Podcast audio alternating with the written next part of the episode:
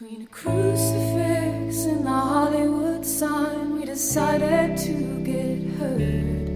Now there's a few things we have. Hello everyone, this is Otto. Welcome to One Day One Word. 大家好，我是 Otto。您现在收听的是荔枝 FM 幺四七九八五六，图听每日十五分钟英语之每日一词。欢迎收听，欢迎订阅。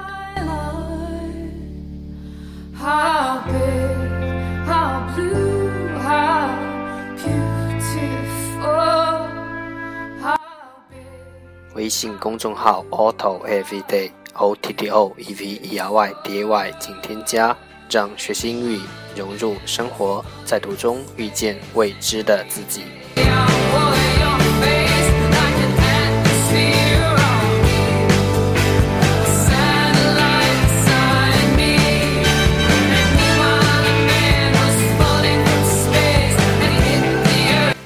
让我们一起简单的坚持每一天。Day two hundred and ninety-five. Today's word is 今天的单词是 intensify. Intensify. I N T N S I F Y. Intensify 动词增强。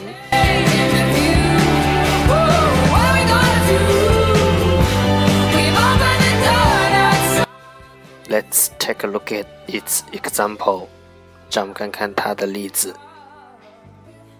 The microphone intensifies the loudness of my voice. 麦克风能增强我说话的音量。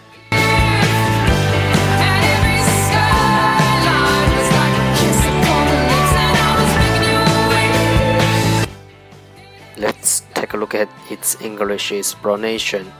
让我们看看它的英文解释。 To make something stronger，让某事；to make something 更强大；stronger，让某事更强大。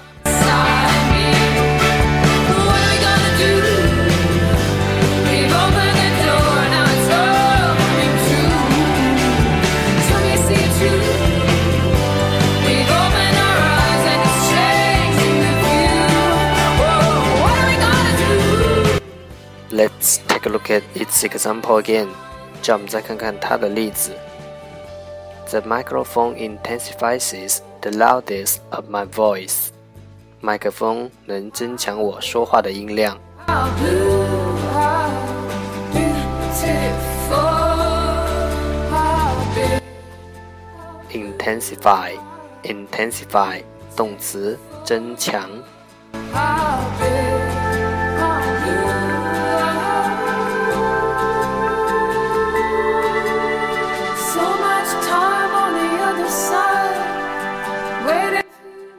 That's all for today.